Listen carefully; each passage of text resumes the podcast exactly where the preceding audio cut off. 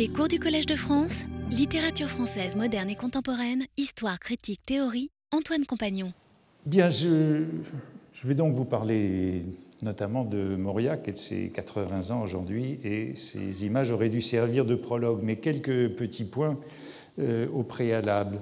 Euh, J'ai reçu un certain nombre de, messages, euh, enfin j'en reçois, relativement à cette année 1965-1966.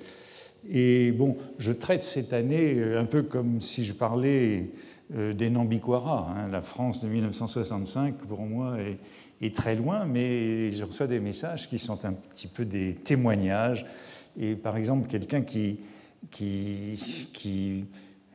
me reproche d'avoir parlé de pénurie à propos des années 1950 et euh, qui conteste l'utilisation de ce terme en me disant que certes, il n'y avait pas beaucoup de, de télévision, de réfrigérateurs, de sèche-cheveux, etc., euh, mais que ce n'est pas cela euh, la pénurie. je suis prêt à retirer le mot. Hein, ce que je voulais désigner, c'est cette le contraste entre l'absence d'aisance de ces années 50 et euh, la relative prospérité des années 60. Et je me limiterai à l'indicateur que j'évoquais euh, la, semaine passée, hein, que je prenais chez, chez Fourastier, euh, qui soulignait la faible croissance des dépenses de biens culturels dans les années 50 comparé à la croissance de la consommation, alors qu'en revanche, dans les années 1960, il y avait une euh, hausse des dépenses culturelles bien supérieure à la consommation en général. Mais je retire volontiers ce mot de pénurie, euh, même si on peut se, se souvenir des euh, des campagnes de distribution de lait de Pierre Mendès France en 1954. Hein. Il s'agissait de lutter sans doute contre l'alcoolisme dans les casernes, mais aussi contre la dénutrition dans les écoles. Et puis, euh, il y a beaucoup de messages que je reçois qui me euh, reprochent d'avoir omis telle ou telle chose dans ma chronologie, dans ma bibliographie, dans ma filmographie. Euh, et par exemple, un auditeur qui écoute ce cours sur son ordinateur me reproche euh, de n'avoir pas signalé un court métrage d'Éric Romer, une étudiante d'aujourd'hui, de 1966, auprès des quelques grands films que j'ai mentionnés, euh, Pierre le Fou, Hasard Balthazar ou La religieuse. Alors je ne connaissais pas ce court métrage, je suis allé euh, de consulter. Et je dois dire qu'il m'a assez séduit parce que c'est évidemment c'est court, 12 hein, minutes de la vie d'une étudiante de 1966. Et c'est une étudiante euh, à la faculté des sciences d'Orsay qui vient d'ouvrir. Et euh, cela, illustre très bien ce que j'ai dit dans les précédentes semaines sur la montée de cette population étudiante et notamment euh, sur l'importance des filles dans l'enseignement supérieur. Et euh, ce film, dans ce film, Romer souligne combien les traditions estudiantines sont en train de disparaître. Alors sans doute cette jeune fille n'est pas tout à fait une nouvelle étudiante de celle que j'ai décrite euh, dans les précédentes semaines. Elle habite encore le quartier latin et voilà la vue de sa chambre chez ses parents. Donc euh, c'est le Panthéon, euh, et euh, c'est pas tout à fait ces, ces, malades de l'université que je décrivais dans les dernières semaines, mais elle étudie les sciences à la fois à Orsay et dans ses premières images de Jussieu en construction qui apparaissent dans ce documentaire. J'étais donc très heureux de le revoir et j'aurais pu le signaler dans ce cours sur les sur les étudiants. Euh, Éric Romer, euh, à l'époque, était employé par la radio-télévision scolaire. Euh, suivant son propre curriculum vitae, 1963 quitte les cahiers, c'est-à-dire la rédaction en chef des cahiers du cinéma, et entre à la télévision scolaire où je tourne en toute indépendance des émissions qui ne sont pas seulement alimentaires. Et ça me fait penser à un autre sujet qui ne serait pas mauvais d'aborder dans cette année 1965-1966, c'est la télévision scolaire. Non seulement la télévision culturelle, mais c'est le grand âge de la télévision scolaire. Et par exemple, d'une belle série d'émissions intitulée L'enseignement de la philosophie, qui avait lieu euh, tous les samedis matins et où on pouvait écouter euh, Hippolyte, Jean Hippolyte, Canguilhem, Raymond Aron, Michel Foucault, Paul Ricoeur. Voici par exemple Michel Foucault et Paul Ricoeur, l'un de ces samedis matins à la télévision, avec euh, Dina Dreyfus sur la droite, qui, euh, euh, qui était à l'initiative, qui est la première femme de Claude Lévi-Strauss, et qui était à l'initiative de ces émissions du samedi matin.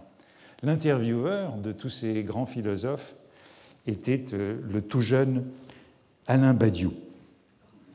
Euh, du coup, euh, je me suis euh, aussi souvenu de, des deux premiers courts-métrages de Romer, les, deux premiers de ses contes moraux que j'avais vus il y a très très longtemps et qui mettent en scène eux aussi des, étudiants. Et ce sont encore des étudiants, ai-je envie de dire, de, des, étudiants de l'ancienne génération. La, la boulangère de Monceau, en 1962 et euh, la carrière de Suzanne en 1963. C'est un étudiant en droit dans euh, un provincial à Paris, un peu comme celui qu'on avait vu la semaine dernière dans le documentaire, hein, du genre euh, chasse et pêche. Et, et, dans la carrière de Suzanne, c'est un étudiant en pharmacie.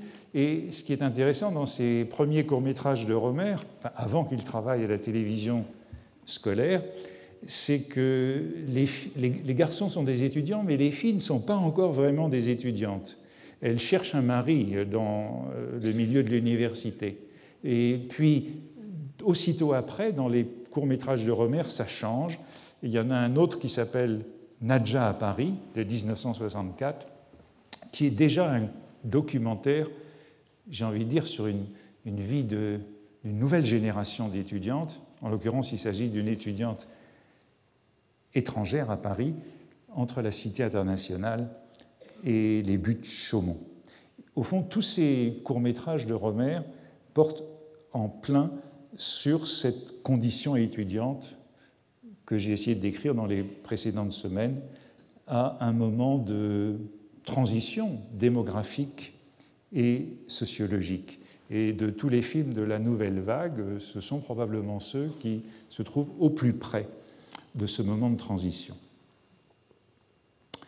Aujourd'hui, je voudrais donc vous parler de deux monstres sacrés de la littérature française en 1965 et 1966. Les deux cours précédents ont été consacrés euh, aux jeunes, aux baby boomers, aux étudiants, et la semaine passée à cette culture de la jeunesse.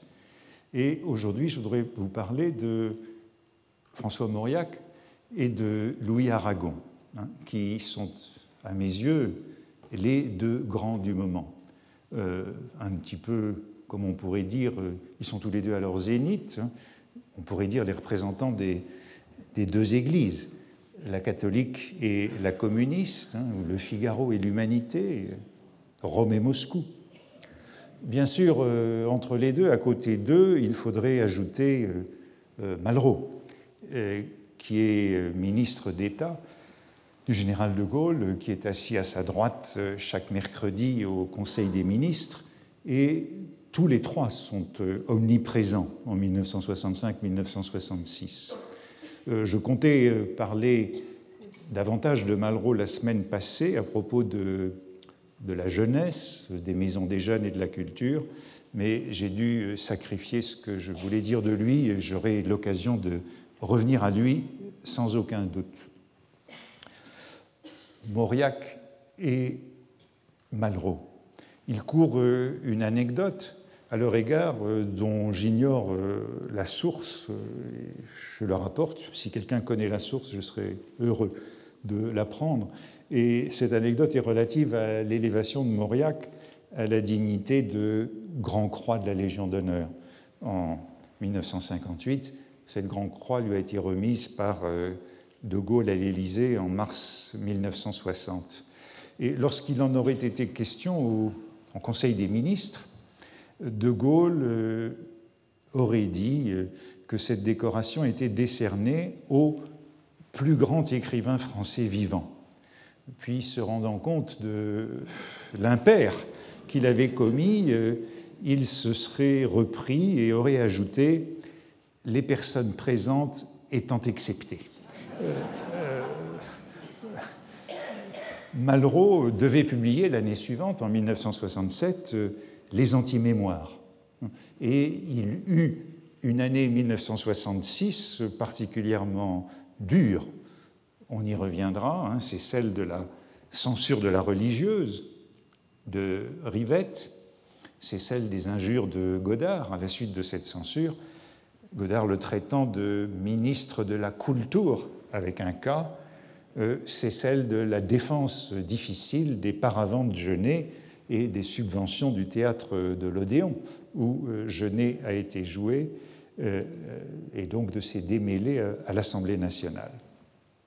Et puis, vous pourriez dire, à côté de Mauriac d'Aragon et de Malraux, il faudrait sans doute ajouter un quatrième grand de ce moment-là, Sartre, un petit peu plus jeune.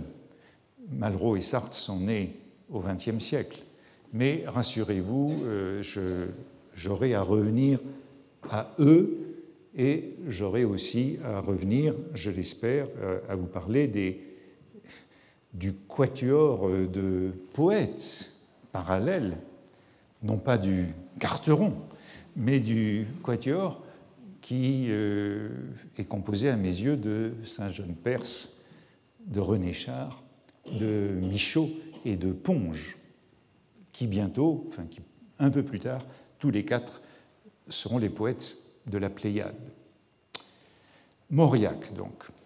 Mauriac occupe largement la scène littéraire et politique de la saison 1965-1966, avec son bloc-notes hebdomadaire, passé de l'Express au Figaro littéraire en 1961, en raison de son adhésion à la politique du général de Gaulle. Dans euh, la euh, biographie récente de Jean-Luc Barré, celui-ci dit que Mauriac est un des personnages les plus influents de la République en cette année-là.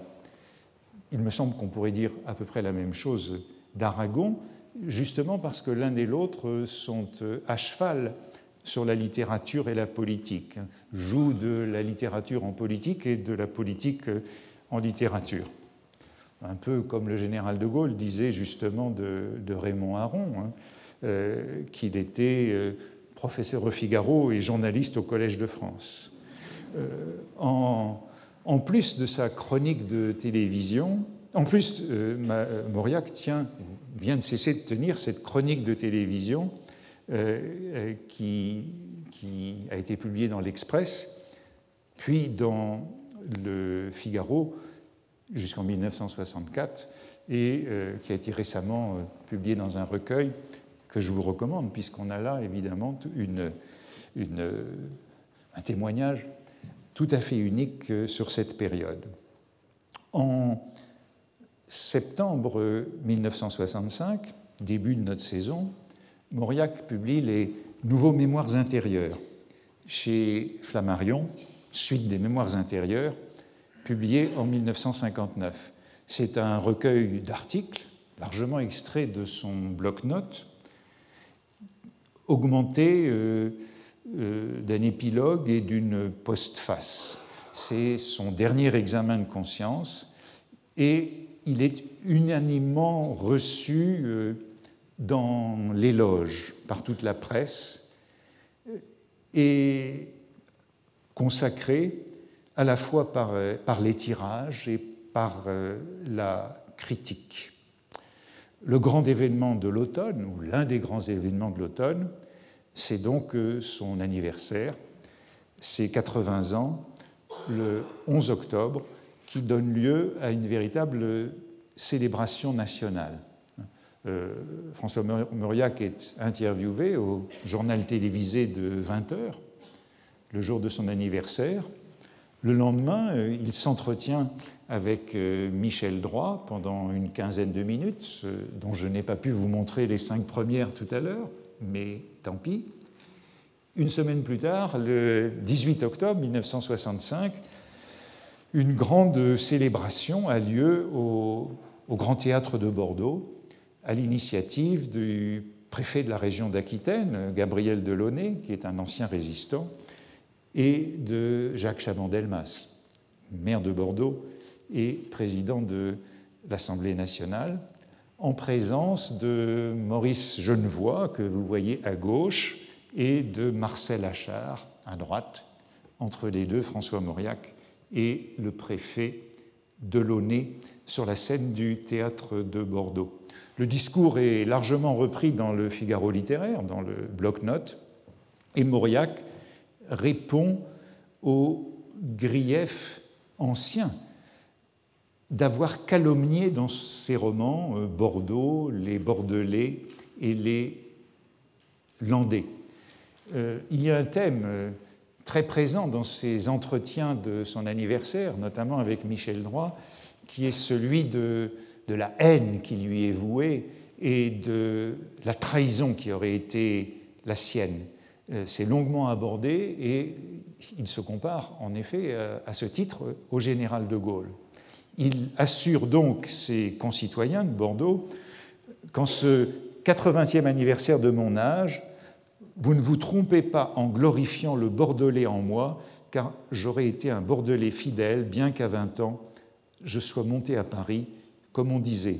Non, mon Bordeaux, je ne t'aurais pas trahi. On a parlé de malentendus entre nous, d'une mésentente, d'opposition, de haine suscitée par ces partis pris politiques, notamment lors de la guerre civile espagnole.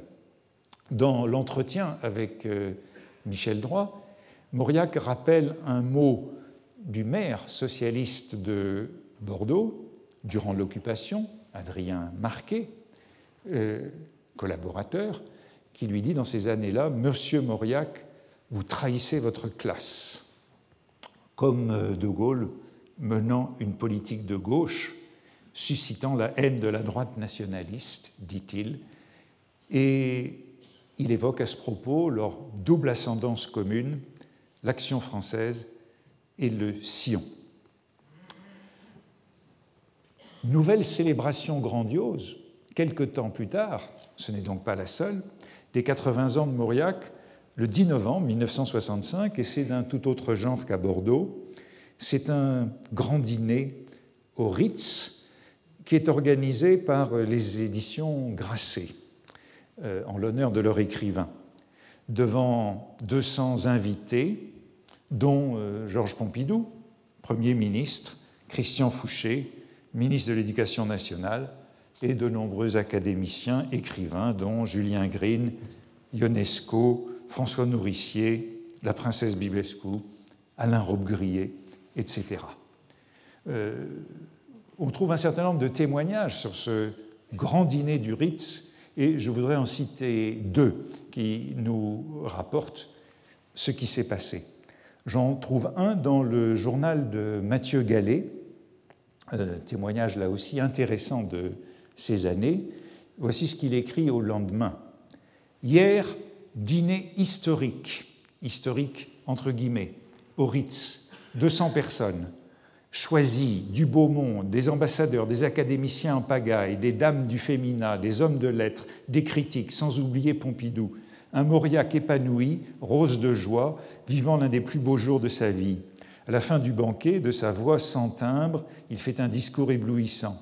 Répondant à Pompidou, emprunté, bafouillant, il déclare qu'il n'a aucun mérite d'avoir atteint cet âge et qu'il comprend pourquoi tant de gens sont venus le fêter, pour contempler un mammouth, un auroch, un rhinocéros, dirait Ionesco. Puis il y en a pour tout le monde, et euh, Mauriac distribue euh, des gentillesses et des rosseries, par exemple celle-ci pour Robe Grillé. J'ai entendu jadis René Crevel, qui avait l'insolence de la jeunesse, déclarer à Nadnoa et consterné Aujourd'hui, on ne fait plus de vers, madame. Eh bien, quand il y a douze ans, j'ai rencontré pour la première fois Robe Grillé et qu'il m'a dit Colette n'a pas de talent, j'ai cru entendre Aujourd'hui, on n'écrit plus de romans, monsieur. Nous ne nous préoccupions pas de technique, nous étions plus simples. Paul Bourget, chaque année, suffisait à nous montrer ce qu'il ne fallait pas faire. Et Mathieu Gallet poursuit, tout cela improvisé, bien sûr, et peut-être pas enregistré. En effet, et voici ce qu'écrit Nourricier, beau témoignage également, jouant de sa voix brisée comme d'un instrument subtil, les lèvres caressant le micro, les yeux cherchant dans l'assistance avec gourmandise ceux que ses paroles évoquaient, sa silhouette d'oiseau et son visage émacié d'une grande élégance, le héros du dîner eut grand ton.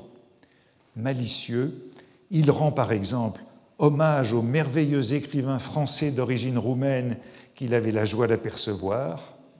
Déjà Ionesco avait décollé ses fesses de la fragile chaise dorée et esquissé le geste de se lever, quand le murmure mauriacien compléta Je veux dire ma chère princesse Bibescu. Voici encore une formule citée cette fois par Claude Mauriac euh, dans euh, Le temps immobile, où on voit euh, l'écrivain plus officiel qui célèbre un temps où même le prince qui nous gouverne est un maître de l'écriture, le général de Gaulle, où notre Premier ministre écrit pour se reposer des soucis du pouvoir une anthologie de poésie, et où le plus grand écrivain vivant, André Malraux, l'échange de bons procédés, trouve encore le temps de repeindre les plafonds de nos théâtres nationaux et de débarbouiller nos monuments. Mauriac revient dans son bloc-notes du lendemain sur ce discours et sur cette improvisation qui a suscité tellement d'éloges, et il se fait à lui-même une série de reproches. Par exemple, il a omis de saluer son ami euh, Christian Fouché. Euh, et il lui exprime son soutien au moment où le ministre de l'Éducation nationale est, soumis à une critique vive en raison de ces réformes de l'université et de l'école que nous avons évoquées dans les précédentes semaines. Et puis, euh, Mauriac s'en veut de s'être moqué de Paul Bourget, vous avez entendu. J'ai été injuste envers un mort à qui je dois beaucoup. J'ai eu l'air de renier Paul Bourget.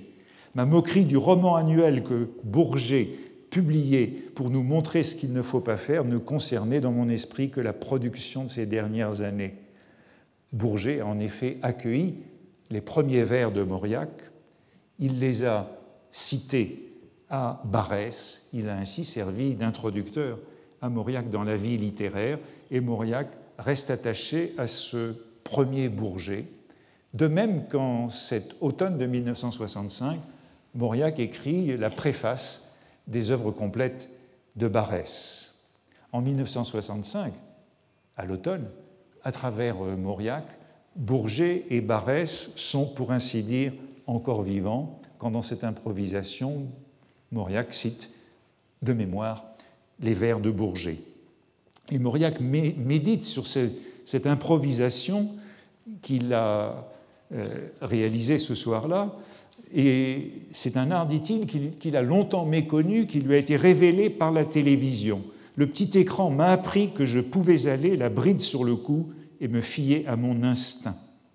Alors qu'il s'était toujours méfié de l'improvisation jusqu'à la télévision, depuis un jour de 1909 où, au 104 de la rue de Vaugirard, au moment de présenter le romancier René Bazin, et après avoir bu du champagne, il était resté aphasique.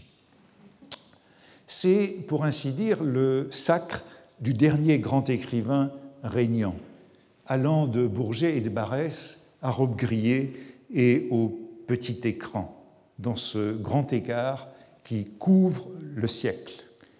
Barès, dit-il, demeurait pour nous le maître, que des écrivains aussi différents que Monterland, Aragon, moi-même, nous ne l'ayons jamais renié, eh bien, à ses yeux, c'est le signe, dans la préface, d'un retour possible de Barès. Mauriac est le plus grand, mais il est aussi l'écrivain le plus insulté de France dans ces années-là. Haï, il insiste beaucoup sur ce thème, en raison de son gaullisme et comme de Gaulle. Les témoignages de cette haine sont nombreux, par exemple ceux de Bernard Franck dans le Nouvel Observateur, plutôt dans France Observateur, au moment où euh, Mauriac quitte l'Express pour le Figaro, ou euh, autre euh, témoignage de haine, celui de Roger Perfit, à propos de la chronique de Mauriac sur le film tiré des amitiés particulières, texte de, Roger Perfit, plein d'insinuations sur euh, l'hypocrisie morale de Mauriac.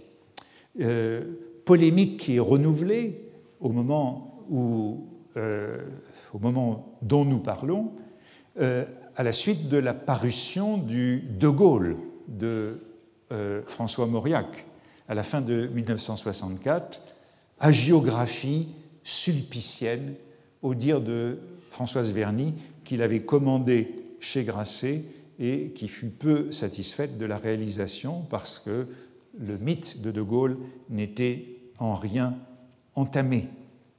Bernard Franck, dans le Nouvel Observateur, cette fois, du, euh, rendant compte de ce, de ce de ce De Gaulle de Mauriac, écrit par exemple Il y a toujours un côté femme couchée qui sommeille chez l'écrivain et les guili-guili du général ont quelque chose d'irrésistible, paraît-il. Voyons, n'est-il pas drôle ce militaire qui fourre en prison plus de militaires que personne au monde n'aurait jamais osé le faire, qui brade l'Algérie dans des conditions telles que les pires colonialistes soupirent comme des saules Ô Mendes, ô doux Mendes, que n'étais-tu là? Ce maurassien New Look qui a pour Premier ministre le fondé de pouvoir d'une banque juive, ce rempart du monde atlantique qui reconnaît Pékin et s'allie à Moscou. On voit bien le, grand arc anti-gaulliste et anti-mauriacien euh, qui va euh, du Nouvel Observateur à la droite nationaliste, puisque c'est le moment où le pamphlet de Jacques Laurent insulte Mauriac comme il ne l'a jamais été. Euh, Jacques Laurent, ancien proche de Mauriac du temps de la table ronde et excellent polémiste, dans son pamphlet Mauriac sous De Gaulle. Pour ce représentant de la droite nationaliste, qui est De Gaulle, paradoxalement, si celui-ci n'avait pas existé, la face du monde n'en eût pas été changée.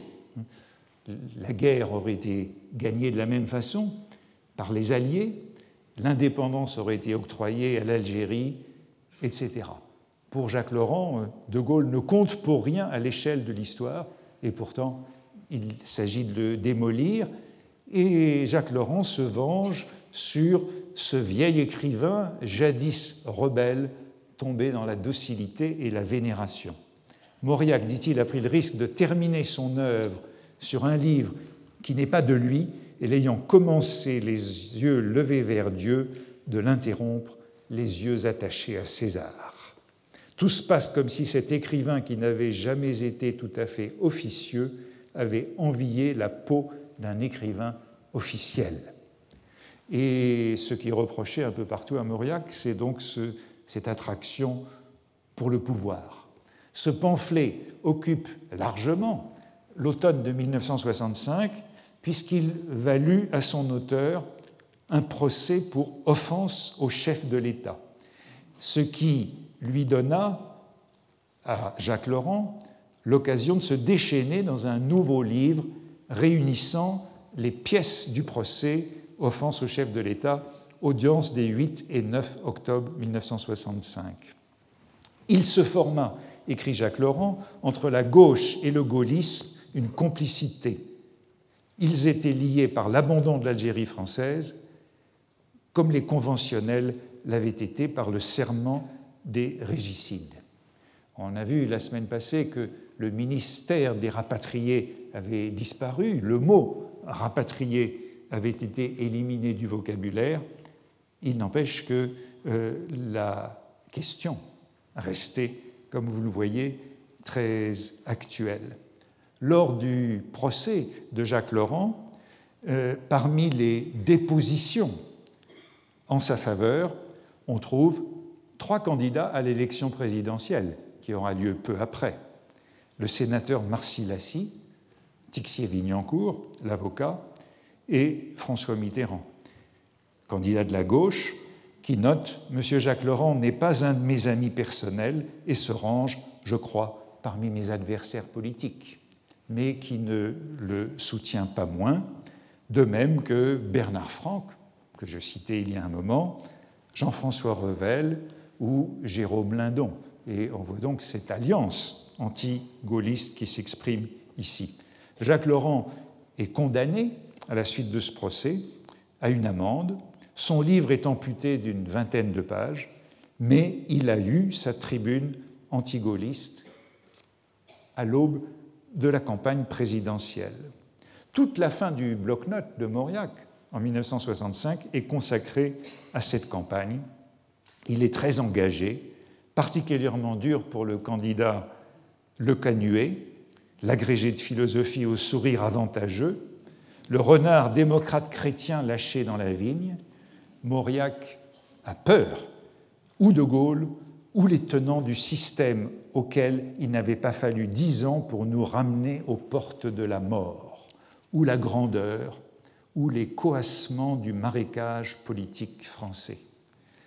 En face de Le Canuet, il exprime une grande indulgence pour Mitterrand, qu'il a connu, qu'il a fréquenté, euh, notamment, raconte-t-il, au ministère de l'Intérieur sous Mendès France. Certes, oui, je préfère François Mitterrand à Le Canuet. Celui-là ne trompe personne, il ne trahit personne. L'union de la gauche autour de François Mitterrand lui fait honneur, après tout. Évidemment, c'est avant le premier tour, parce que sa grande inquiétude, c'est de voir Le Canuet figurer au second tour et il est plus sévère pour Mitterrand entre les deux tours. Le 15 décembre a lieu entre les deux tours des élections présidentielles, Mauriac préside ce fameux grand meeting gaulliste du Palais des Sports avec Malraux, vous les voyez tous les deux en bas à gauche, euh, avec les gaullistes de gauche, Maurice Schumann, Jean-Marcel Jeannet, etc. Et il y a un célèbre discours euh, d'André Malraux euh, ce 15 décembre 1965. Mauriac a eu peur. Euh, le soulagement vient en décembre 1965, mais la rechute dans l'affaire Ben Barka l'occupera tout au cours du printemps je sauterai vite sur cette affaire Ben Barka ici, mais euh, cela donne l'occasion à Mauriac de se porter à nouveau à la défense du général de Gaulle, attristé, dit-il, dégoûté par cette histoire policière. Certes, je le suis comme l'homme de la rue, mais sans jamais mettre en cause euh, son admiration pour le général. Comment faire la transition entre Mauriac et Aragon euh, En vérité, elle est très aisée. On a déjà évoqué Barès, euh, que Mauriac considérait comme leur père commun. Mais je préférerais passer par euh, Jean-Luc Godard, dont la centralité en 1966 est confirmée par le fait qu'il se trouve sur la route de tous les grands écrivains de l'année, Mauriac, Aragon, Malraux. L'un des livres les plus à propos pour parler de cette année 1965-1966, c'est le livre intitulé Jeune fille euh, par euh, Anne Wiazemski, qui est le récit du tournage hasard Balthazar, durant l'été de 1965. Elle est une toute jeune fille.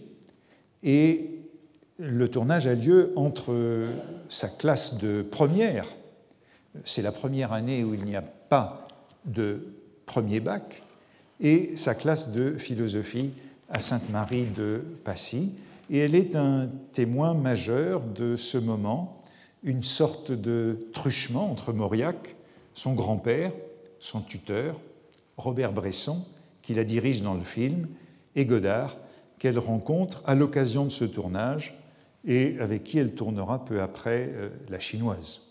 Au printemps 1965, écrit-elle, m'accorder ou me refuser la permission de tourner un film était une décision si grave que notre mère s'en remit entièrement au jugement de son père, François Mauriac, lequel est inquiet, troublé, même si Bresson est le cinéaste catholique du journal d'un curé de campagne et du procès de Jeanne d'Arc. On dépose chez lui le scénario du film et c'est sa lecture qui est décisive. Mon grand-père, écrit Anne me convoqua dans son bureau. Comme il en avait l'habitude, il était étendu sur le divan. Alors comme ça, tu veux faire du cinéma? C'était gagné. Puis il me parla avec admiration du scénario qu'il jugeait stupéfiant de singularité et d'audace. Avait-on jamais vu un film entièrement construit à partir de l'histoire d'un âne et d'une jeune fille? Les chemins de Balthazar et de Marie se croisaient et se recroisaient jusqu'à la mort de l'un et la déchéance de l'autre, autour d'eux s'articulaient d'autres histoires et d'autres personnages qui incarnaient à des, divers, à des degrés divers le mal dont le chef des blousons noirs, que vous avez vu la semaine dernière avec son transistor et sa mobilette, séducteur et corrupteur de la jeune fille. Ces différents thèmes lui semblaient très proches de ceux d'un de ses romanciers préférés, Dostoïevski, mais il s'inquiétait. Il s'inquiète parce que ce monde, dit-il, est un monde sans Dieu, mais exprime sa curiosité pour le cinéma comme pour le petit écran. Tu sais pourquoi je t'accorde cette permission? Eh bien, sache que j'aimerais être à ta place. Je t'envie, figure-toi. On ne m'a jamais proposé de jouer dans un film, moi. Ce tournage de d'Oazar Balthazar avec la petite fille de Mauriac devient toute une affaire. Et François publie en août 1965 un article avec sa photo en première page et ce titre La petite fille de François Mauriac fait du cinéma. Suivent des articles dans Elle, Le Figaro, Paris Match, Jour de France. Et la conséquence, en effet, c'est la visite de Jean-Luc Godard durant le tournage sous prétexte d'un projet d'entretien avec Bresson pour les cahiers du cinéma. Un entretien qui est publié un peu plus tard, en 1966, et qui est très intéressant sur Au hasard Balthazar et sur la conception du cinéma et de Godard et de Bresson. Et euh, Anne Wiazemski ajoute cette prolepse J'aurais été bien étonné si l'on m'avait dit alors que je le retrouverais un an plus tard et qu'il m'apprendrait les vraies raisons de sa présence sur le tournage de Hasard Balthazar. Selon lui, il était tombé amoureux d'une photo de moi parue dans le Figaro et rencontrer Robert Bresson n'avait été rien d'autre qu'un prétexte pour m'approcher. Mais ceci est une autre histoire. En tout cas, malgré la mise en garde de Bresson, qui lui avait dit après cette visite Il faut me promettre de ne jamais tourner avec quelqu'un d'autre que moi, Anna Wiazemski tourna donc La Chinoise en 1967 et devint la femme de Jean-Luc Godard jusqu'en 1965. Elle emmena, me semble-t-il, mais je n'ai pas eu le temps de le vérifier, Mauriac au cinéma, voir les films de Godard. Or, en août 1965, lors de cette visite, Godard vient d'achever Pierrot le Fou, tourné en mai et juin dans le Midi, en juillet à Paris, présenté au Festival de Venise à la fin du mois d'août.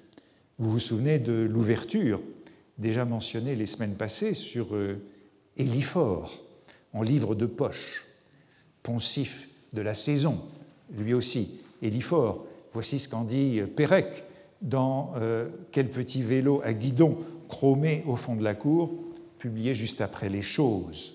Il s'agit d'une bande d'intellectuels, d'étudiants attardés qui cherchent à éviter le service militaire en Algérie à l'un d'entre eux. Le torse à l'aise dans une camisole de cachemire, les jambes moulées dans une paire de jeans, c'est la suite des choses.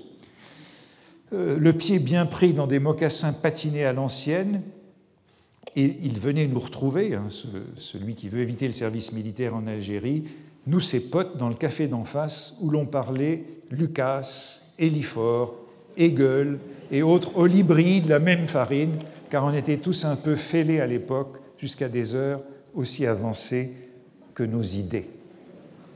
Euh, j'ai évoqué ce début de euh, Pierre Ulfou sur le monde triste de Velázquez, qui est un portrait allégorique de la France gaulliste.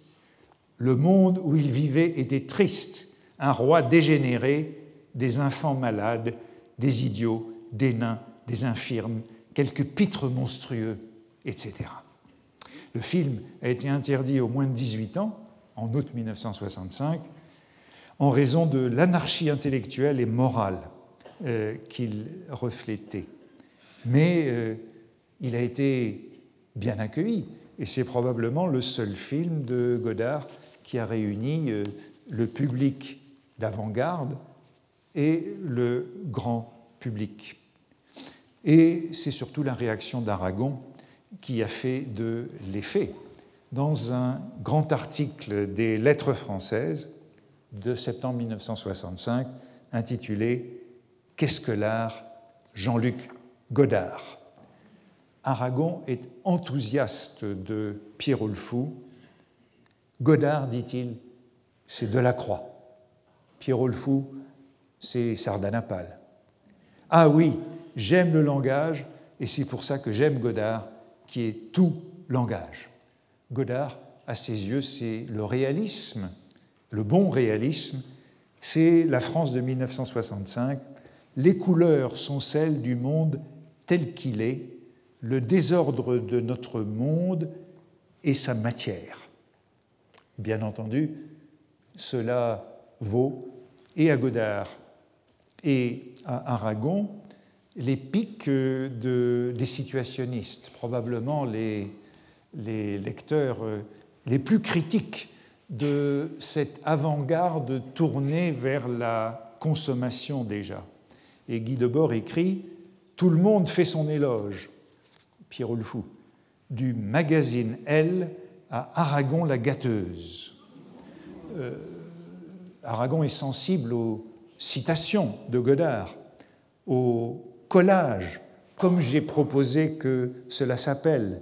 Il y a du Lorca, Rimbaud, Céline, Jules Verne et Liffort, bien sûr. Et voici ce que Debord en écrit. L'étalage de sa culture recoupe celle de son public, qui a lu précisément les mêmes pages aux mêmes pocketbooks vendus à la bibliothèque de la gare, ce qui nous renvoie au propos de la semaine dernière. Les deux vers les plus connus du poème le plus lu, du plus surfait des poètes espagnols, Terrible 5 heures du soir, le sang, je ne veux pas le voir, hein, cité dans Pierrot le Garcia Lorca, voilà la clé de la méthode de Godard. Le plus fameux renégat de l'art révolutionnaire, Aragon, dans les lettres françaises, a rendu à son cadet l'hommage qui, venant d'un tel expert, convient parfaitement. Je voudrais encore citer dans ce texte d'Aragon à la en hommage à Godard en 1960, à fin 1965, ce qu'il dit de, de Céline. Je voudrais simplement le citer en raison de l'actualité célinienne de cette semaine. En 1965, Aragon peut en somme tout se permettre, y compris de célébrer Céline, de le défendre en faisant l'éloge de Godard dans les lettres françaises. On lui reproche, dit-il, à Godard, de citer Céline. S'il me fallait parler de Céline, on n'en finirait plus. Je préfère Pascal, sans doute, et je ne peux pas oublier ce qu'est devenu l'auteur du Voyage au bout de la nuit. N'empêche que le voyage, quand il a paru, c'était fichument beau livre. C'était un fichument beau livre que les générations ultérieures s'y perdent, nous considère comme injustes, stupides, partisans. Aragon qui prend toujours le parti des jeunes dans ces années-là contre ceux qui se souviennent de, de ces partis pris. Et nous sommes tout ça. Ce sont les malentendus des pères et des fils. Vous ne les dénouerez pas par des commandements. Mon jeune Godard, il vous est interdit de citer Céline. Aragon se sent plus près de cette jeunesse de 1966, qui le cite, puisque la mise à mort est citée dans Pierre Fou. Ça lui fait un grand plaisir d'entendre son texte dans la bouche de Belmondo.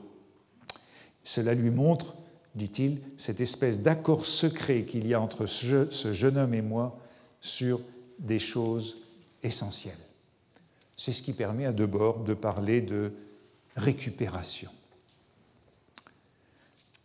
de, comment dire encore, de théardisme artistique chez Godard. C'est le détournement récupéré comme gadget dans la société de consommation, comme nous avons pu évoquer les dernières semaines le porte-clés publicitaire, le poster, le Kleenex ou le briquet jetable.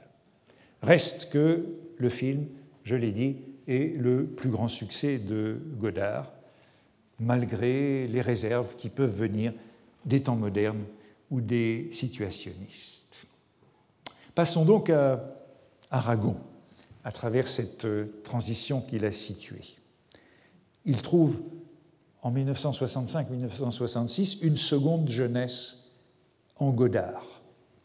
La mise à mort a été publiée en 1965, juste avant, et Aragon se lance dans un roman jeune, Blanche ou l'oubli, dont j'ai dit dans les dernières semaines que c'était véritablement une chronique de cette année-là. Aragon est un dirigeant politique tout aussi influent que Mauriac. Son poids politique est à son sommet. Il est membre du comité central depuis 1954 et euh, il est proche du secrétaire général Valdec Rocher, son, son homme politique de choix, qui a succédé à Maurice Thorez en juillet 1964 et qui entreprend une déstalinisation douce du Parti communiste. Euh, Aragon est donc un joue, on pourrait dire, sur les deux tableaux, politique et littéraire, euh, comme euh, Mauriac. Et on peut évidemment ajouter que c'est le moment de la canonisation du couple d'Elsa Triolet et d'Aragon, puisque ces années sont contemporaines du lancement du monument des œuvres romanesques croisées à partir de 1964 chez Robert Laffont. 1965-1966 est, la grande année d'Aragon. Euh, c'est celle de la nouvelle formule des lettres françaises, euh, qui est lancée précisément en octobre 1965 avec, euh, sous la rédaction en chef de Pierre Dex, c'est le moment où un certain nombre de revues disparaissent, comme le Mercure de France ou les nouvelles littéraires. C'est le moment où les lettres françaises euh, cherchent à renouveler euh, leur public en se tournant vers la nouvelle vague pour le cinéma, vers l'avant-garde littéraire, c'est-à-dire telle qu'elle, pour la littérature et vers les sciences humaines. En 1965-1966, les lettres françaises euh, sont pleines de ces trois sources. L'année qui nous intéresse, l'année 1965-1966, eh bien, elle se situe précisément entre les 80 ans de Mauriac, dont j'ai dit comment l'anniversaire avait été célébré en octobre 1965 et les 70 ans d'Aragon qui seront célébrés en octobre 1967. et qui donneront lieu à euh, des, célébrations d'un autre type, euh, puisque pour son anniversaire, euh, Aragon aura droit de prononcer le discours d'ouverture du 18e congrès du Parti communiste. Ce discours est intitulé La vie et l'imagination. Et il y a un numéro spécial du magazine littéraire, magazine euh, qui a été créé en 1966, un, numéro spécial du magazine littéraire intitulé Le siècle d'Aragon. Comme on a pu dire un an auparavant, c'est le siècle de en 1967. C'est, c'est un peu l'apothéose d'Aragon euh, qui a lieu à ce moment-là. On pourrait dire aussi avant euh, mai 1968 et avant Prague, qui porteront un coup d'arrêt à euh, ce moment de gloire. En 1967, Aragon est également élu juré du prix Goncourt.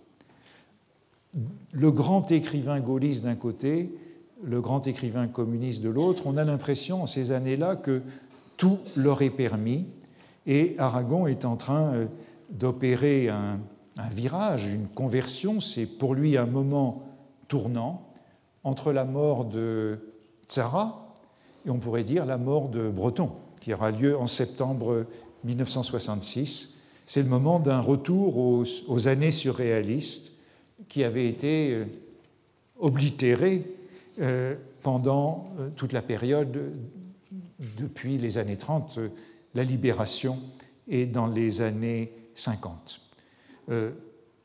Aragon prend ses distances avec le réalisme socialiste dont il est l'expert, tout en maintenant son attachement au réalisme, on l'a vu dans ce qu'il disait de Godard.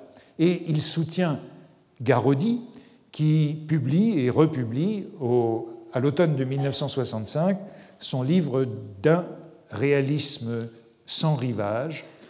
Au fond, on peut dire que à travers Aragon, cette déstalinisation a lieu par le biais de la littérature par la critique des excès du réalisme socialiste. Dans l'émission de télévision qui a lieu, Lecture pour tous, lors de la publication de Blanche l'oubli, euh, Aragon revendique ce réalisme. Je suis par définition un réaliste, dit-il, même si ce réalisme n'est pas à entendre au sens du réalisme photographique. Contre la critique bourgeoise du réalisme il s'affirme fidèle à ce réalisme, et contre la critique stalinienne de, l'ouverture, du sans-rivage, eh bien, euh, ces œuvres romanesques croisées, ces œuvres complètes, servent à affirmer la continuité, la cohérence de son œuvre à travers toute sa vie. Dans la postface du monde réel, puisque Aragon, Aragon réécrit largement son œuvre pour cette publication monumentale des œuvres romanesques croisées, et la réécrivant, l'accompagnant de tout un appareil de euh, postface et de préface, la corrigeant, corrigeant les communistes par exemple, il montre, il reconstruit l'œuvre dans sa continuité et son unité, et dans la postface des communistes, qui est publiée en 1966, il écrit ainsi je demande droit de citer pour un réalisme expérimental. Réalisme expérimental, combinant euh, l'avant-gardisme et euh, ce qu'il faut conserver du réalisme. Ce qui suppose un statut de l'artiste analogue à celui du chercheur scientifique. Et par exemple, dans le roman, sans vouloir en exclure personne, il n'y a rien que je souhaite tant que la nouveauté dans le roman. Aragon se réclame donc à la fois du réalisme et de la littérature expérimentale et à travers notamment cette théorie du collage exprimée à propos de Godard. Nous n'avons pas, écrit-il dans L'Humanité, romancier mes frères, épuisé les possibilités de cette grande invention humaine qui est le roman. Michel Droit dans son entretien avec euh, Mauriac en, octobre 1965, lui demandait pourquoi il avait renoncé au roman. Et Mauriac lui répondait que c'était affaire de génération. Il aurait pu, certes, continuer à écrire des romans après la Seconde Guerre mondiale, dans les années 50, mais l'époque était autre. En revanche, on peut dire que Aragon ne renonce à rien. Il justifie par le réalisme de poursuivre l'entreprise romanesque, il assimile tout et il produit ces nouveaux romans, tels que La mise à mort ou Blanche ou l'oubli, euh, qui sont euh, probablement plus virtuoses, plus talentueux que tous ceux qu'ont pu produire les nouveaux romanciers. Tout est permis. Et voici, par exemple, les scènes, fameuses scènes de Godard, à laquelle peut se référer Aragon. Mais qu'est-ce qu'on fera toute la journée? Non, il faut d'abord trouver mon frère? Il me gagnera plein de fric. Et ensuite, on se trouvera un chouette hôtel chic et on ricanera. Vous voyez, elle pense qu'à rigoler. À qui tu parles? Spectateur. Tu vois, je te l'avais dit. Je le regrette déjà. Tu es fou d'avoir fait ça. Non, je suis amoureux. C'est la même chose. Moi, j'ai décidé de ne plus jamais tomber amoureuse. Je trouve ça dégoûtant. Allez, dis pas ça.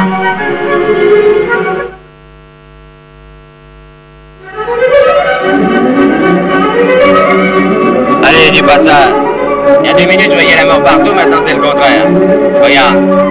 La mer, les vagues, le ciel. Ah, la vie est peut-être triste, mais elle est toujours belle. À coup, je me sens libre.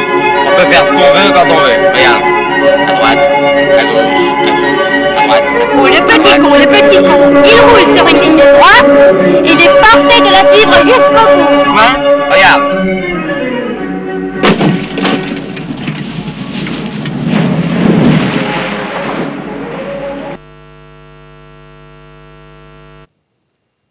Tout est permis dans le roman d'Aragon, euh, dans La mise à mort comme dans Blanche ou l'oubli. Et euh, Blanche ou l'oubli, euh, dirais-je, c'est un peu le couronnement de cette carrière littéraire lorsqu'il est publié en 1967 pour son 70e anniversaire et que le roman, avec en bandeau une citation d'Elsa Triolet, est accueilli par une double page du Monde euh, qui est euh, euh, une sorte de, oui, je disais-je, de- d'apothéose de, de ce romancier, où on signale à la fois l'importance des ventes du roman, c'est un roman qui se vend, et où il y a les cautions de tous les côtés. Par exemple, vous voyez en bas à droite, vous ne le voyez pas très bien, un article de Philippe Solers intitulé Lu et approuvé par Philippe Solers, donnant, pour ainsi dire, la, caution de l'avant-garde, euh, tandis que l'entretien avec euh, Jacqueline Piatier, sur la gauche en bas, vous ne pouvez pas lire le titre, mais le titre est Il n'y a pas de solution de continuité dans mon œuvre. Et c'est donc l'affirmation de cette totalité et de cette unité. C'est un Aragon majestueux qui est ainsi posé, et c'est un Aragon auquel j'aurai l'occasion de revenir pour euh, montrer euh, en quoi, dans Blanche ou l'oubli, euh, il profite, il assimile toutes les, toutes les possibilités du roman des années 50 et des années 60 pour en quelque sorte faire mieux et donner ce qui reste à mes yeux le grand roman de l'année. Merci. Retrouvez tous les contenus du Collège de France sur www.colège-2-france.fr.